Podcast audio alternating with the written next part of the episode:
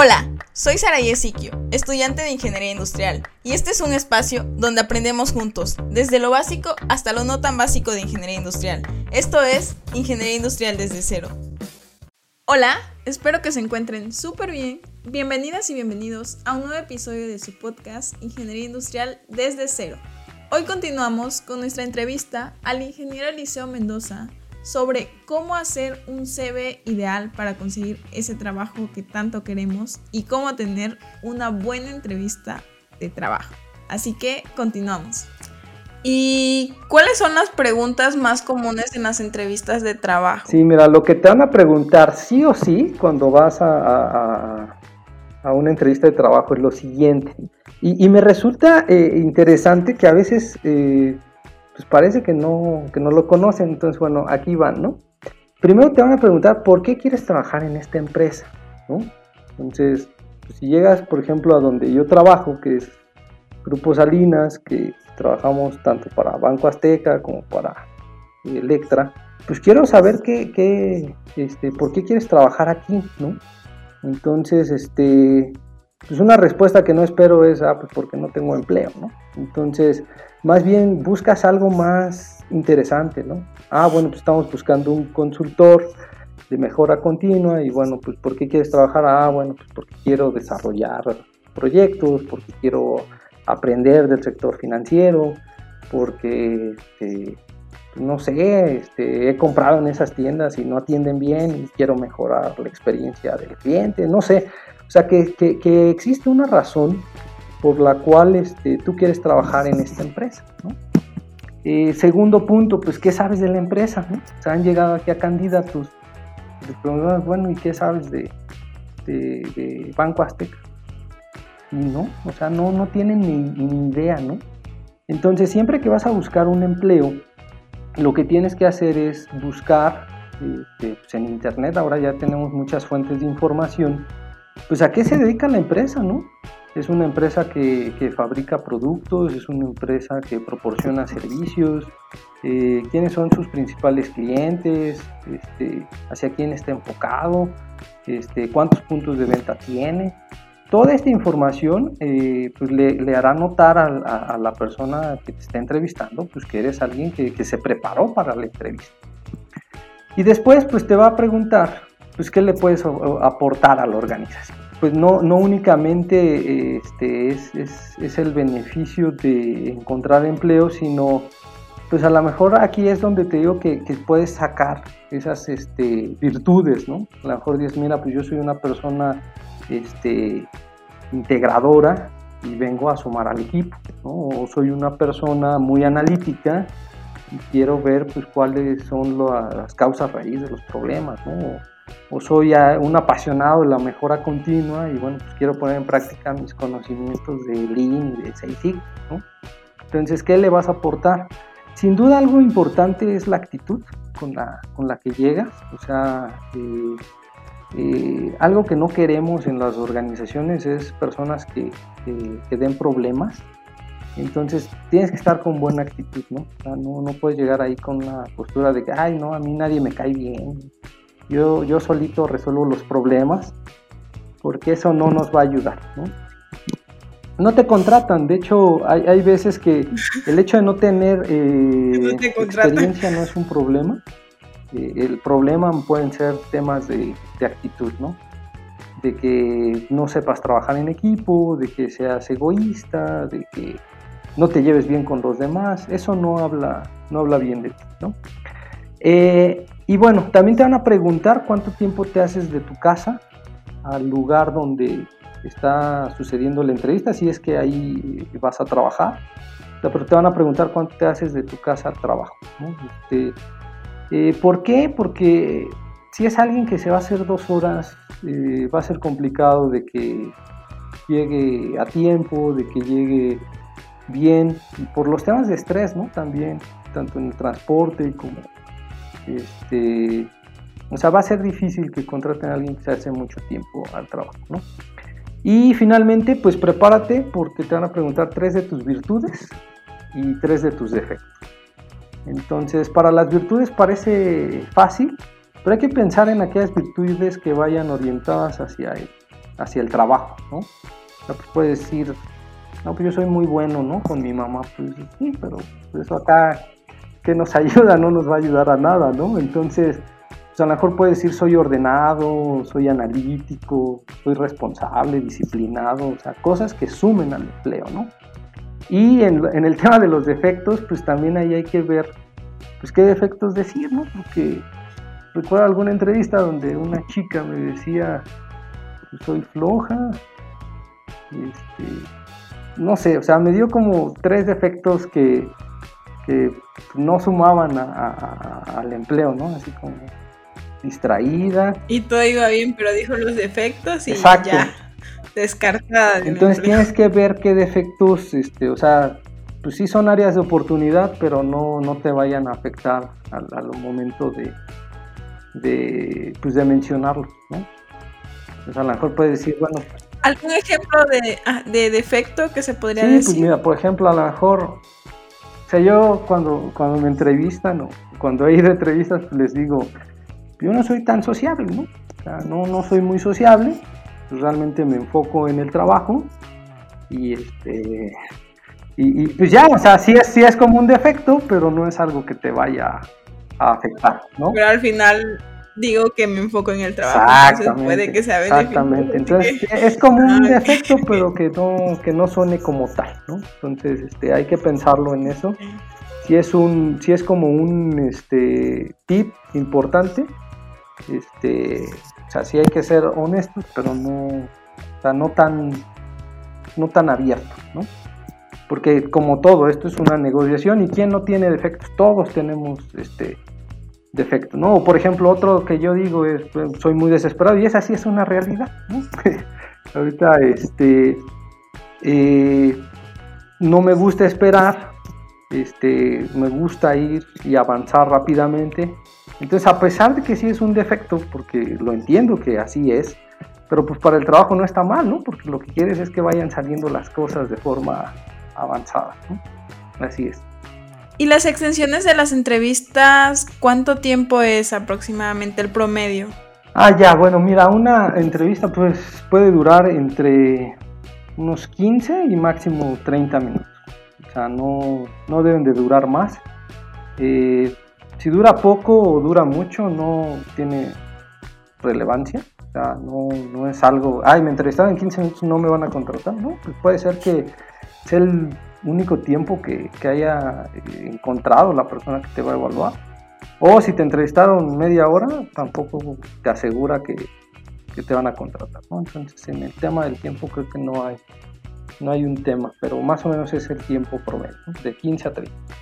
Vale, vale. Y regresando al currículum vitae, eh, si, no se, si no se cuenta con el idioma inglés, ¿qué se puede poner? Sí, creo que esta, esta es, la, esta es la, la, pregunta que más me gustó. Y pues ya le, yo, yo, aquí lo, se las contesto, pues pueden ponerse a estudiar. Porque, en serio, o sea, es una herramienta este, muy útil. Y si no cuentan con ella, ya están en desventaja con los egresados de otras universidades. Entonces, este, pues no hay más. O sea, no hay más. O sea, se tienen que poner a estudiar el inglés. Ahora, ¿cuál es el, tema con, el inglés? Mucha de la información que nos llega está en inglés. Y entonces, este, lo que pasa es que cuando pues, nos pasan un manual y está en inglés y no entendemos nada, pues entonces ya estamos ahí pues mal, ¿no? Eh, yo les comento de como historia personal, eh, yo nunca fui bueno en el inglés, era bien chistoso porque sacaba 10 en mate y sacaba 7 en inglés, ¿no? Entonces, eh, pues yo entendí como que era uno de mis puntos débiles. Entonces, cuando estaba en Upixa, eh, precisamente mamá me dijo, oye, este, yo te pago el inglés, pero métete a estudiar. Entonces hice un pacto con ella y le dije, bueno, pues voy a estudiar nada más los nueve cursos este, básicos, ¿no? Y dije, bueno, pues voy a hacer mi mayor esfuerzo y, me metí y, desde el curso uno, ¿eh? O sea, no sabía ni las letras, ni los colores, ni nada, ¿no? Y a lo mejor dicen, oye, ¿cómo puede ser, no? Bueno, Entonces yo reconocí que tenía un área de oportunidad y dije, bueno, pues vamos desde el básico 1. Lo importante de hacerlo así fue que conforme iba avanzando, pues iba aprendiendo. Entonces ya dije, ah, pues red es rojo, ah, órale, qué padre, ya, ya, entendí esto, ¿no? Y así, ¿no? Los números, y entendí este, muchos conceptos como el SOM, como el EN, y ya empecé a, conocer pues, los, los, tiempos y todo, y eso fue eh, interesante. Ok, entonces, ah, bueno, entonces vamos a retomar. Ok, entonces cuando eh, estaba en Upixa, mi mamá me dijo, bueno, te voy a pagar el, inglés. Y hicimos un pacto, ¿no? De que iba a estudiar los nueve cursos básicos. Eh, y bueno, pues empecé, ¿no? Desde lo más básico, como eran los colores, las letras, este, y todos estos temas iniciales. Y fui entendiendo muchos temas que jamás había entendido. Entonces, mi recomendación es si tienen esa área de oportunidad en el inglés, si no escuchan música, si no ven películas y todo, pues métanse desde el nivel básico 1 y vayan avanzando hasta donde puedan. También otro de los temas es que yo decía que yo no era bueno en el inglés y entonces al hablarme así, pues yo mismo me ponía esa traba de que no, no lo podía hacer, ¿no? Entonces también es importante tener la confianza de, de decir, bueno, pues claro, claro que puedo hablar inglés y, este, pónganse a estudiar, ¿eh? porque estamos en desventaja con las escuelas este, privadas, eh, porque ellos sí hablan en inglés, toman clases en inglés y no queremos estar en desventaja. Entonces, este, pónganse a estudiar inglés, por favor. Eso sería como lo ideal, el aplicarse para estudiar en inglés. Pero alguien que dice, sí, es mi área de oportunidad, ya me voy a aplicar, pero me urge el empleo. Entonces, ¿qué podría hacer en esa situación? Sí, miren, eh, también es importante ver como nuestros límites. Entonces, mira, lo que pasaría es que si llegas ahí a esa organización donde están pidiendo el inglés y tú no lo tienes, seguramente te van a hacer una prueba y la vas a reprobar. Entonces, este, yo les diría, bueno, pues busquen empleos donde no estén requiriendo ahorita este, pues, que sean expertos o, que hablen inglés, ¿no? A pesar de que sea una buena oportunidad, pues no es un, eh, no es un empleo en el cual ustedes van a poder desarrollar este, el trabajo. Entonces, mi recomendación sería más ponerse o, prepararse, eh, al menos con los niveles básicos, para después ya poder eh, pues tomar un, un empleo que requiera cierto nivel de inglés. Porque a veces cuando hablas con alguien por teléfono en inglés y no le entiendes, pues es una situación muy frustrante. Ah, entonces, ponerse a estudiar inglés y después aplicar para la organización que te pide el inglés. Y si no puedes hacer eso, entrar a una organización que no, te, que no requiera el inglés, pero mientras estás en una organización, avanzar en el inglés para poder aspirar a algo mejor. Así es. Sí, completamente de acuerdo. Esa sería eh, la recomendación. Ya, ya nos ha dado muchos tips. Ya el último, el último, ahora sí para terminar. ¿Qué consejos le daría a alguien que está buscando empleo? Sí, es sumamente sencillo. Este último consejo es confíen en sus capacidades. Y fue lo que les dije yo en la plática eh, aquella vez. Eh, sí, ahí nos ya busquen trabajo. Exacto, ya no, ya no se pongan a, estudiar más. Eh, ustedes ya están preparados para trabajar, ¿no? Al, terminar este, una carrera profesional, pues ya han demostrado su, su, habilidad para resolver los problemas. Y esta es una situación, como lo veíamos en aquella ocasión, estamos en una situación de estado actual y el estado futuro es que ustedes ya cuenten con un empleo. Entonces, sin duda, ustedes lo, lo, pueden resolver. Ahora, ¿qué hay que hacer? Pues hacer este, o trazar este plan de acción donde yo digo, bueno, número uno, pues voy a ponerme a buscar este, ofertas de empleo, ¿no? Eh, y bueno, previo a, esto, pues yo tendré que tener ya elaborado mi, currículum. Una vez que yo encuentro una oferta que es este, interesante, pues yo mando mi currículum eh, pues por los medios que lo piden, ¿no? A veces es por el mismo portal, pero algunas veces lo tienes que mandar a algún correo. pues manden correos, ¿no? Y pues ya, o sea, una vez que tú los envías, pues te pueden este, llegar a contactar o, tal vez no. Entonces, este, va a ser un proceso de, paciencia, es un proceso este, en el cual no hay un tiempo definido, o sea, yo no les puedo decir, ay, en un mes lo encuentran, eh, pero tampoco hay ninguna regla escrita, ¿eh? o sea, alguna vez yo me quedé sin empleo en octubre de algún año y me decían, no, no, no, ya no vas a encontrar trabajo ni en noviembre ni en diciembre, ya nadie contrata. La realidad es que en todos los lugares este, pues hay necesidades, ¿no? Entonces, independientemente del, mes en el que sea, este, siempre hay necesidades en las empresas y siempre hay oportunidades. Pues nada más hay que estar presentes para poder tomar esa oportunidad. Pero lo más importante es que eh, que cuando vayan a alguna entrevista pues deben de estar cómodos. Y es como, yo les decía, como cuando vas con algún amigo, ¿no? Normalmente siempre estás cómodo, estás seguro y disfrutas, ¿no? El, momento.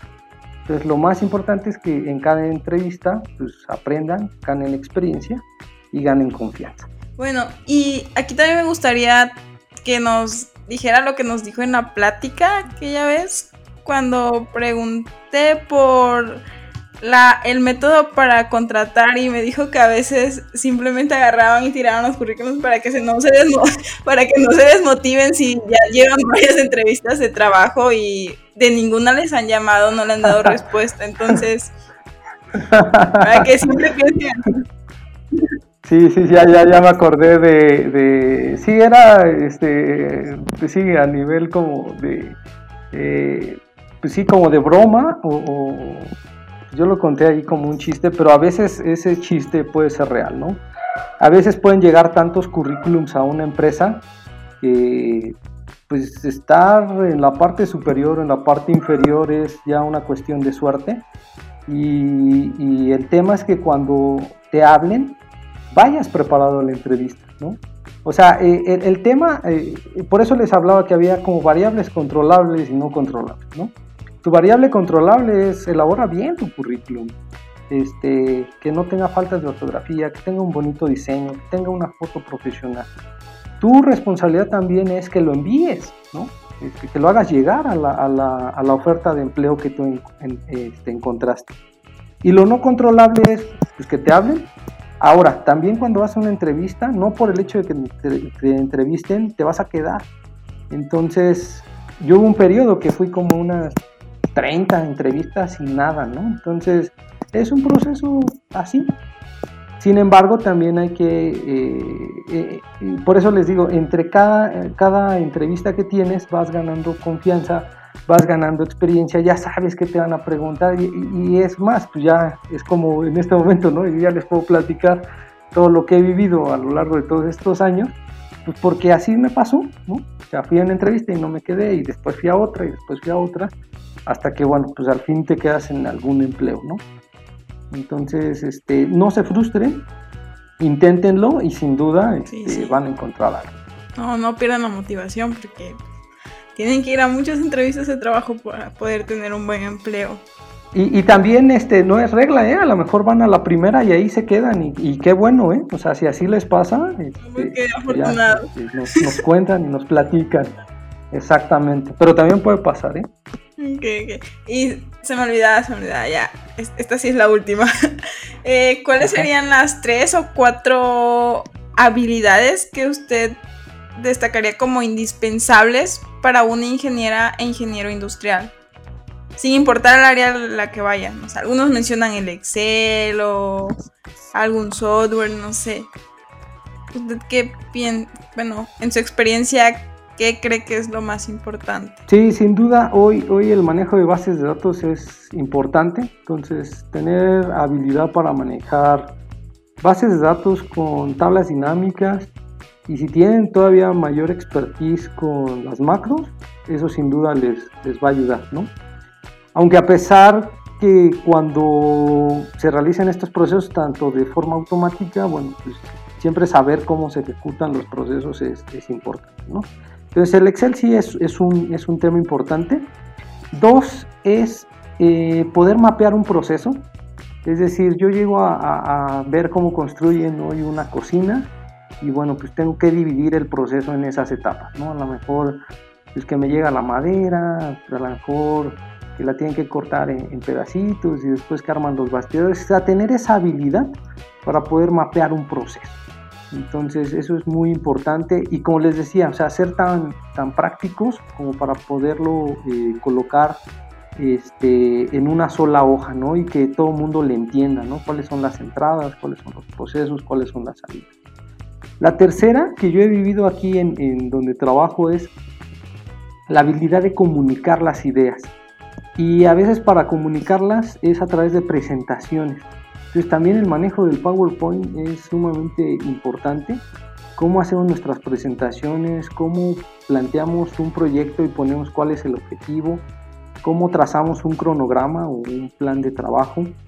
Eh, creo que son como de las herramientas este, más útiles. Y bueno, pues también el, Word, porque a veces nos toca hacer procedimientos eh, de sistemas de gestión de calidad o nos toca eh, hacer una hoja de instrucción. Entonces, hasta tomar una fotografía es importante, ¿no? O sea, cuáles son esos puntos claves en, cada una de las operaciones.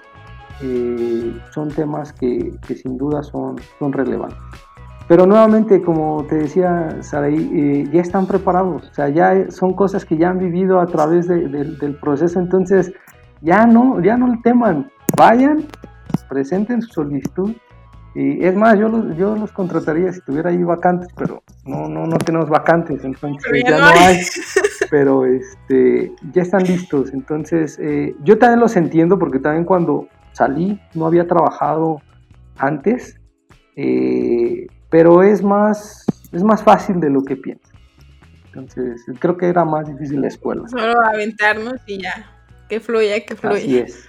Pues bueno, ingeniero, esas ya serían todas las preguntas y muchas gracias por aceptar la invitación, muchas gracias por estar hoy aquí y compartirnos todos estos tips, porque sí fueron varios muy interesantes que yo no había escuchado antes y pues yo creo que sí nos van a servir mucho para las nuestras próximas entrevistas de trabajo y para la elaboración de... Así que muchas gracias. no, pues muchas gracias a ti por la invitación y espero haberme haber sido concreto y no haberme extendido tanto, aunque creo que, que no, no lo logré. Pero bueno, pues muchas gracias y estamos ahí en contacto.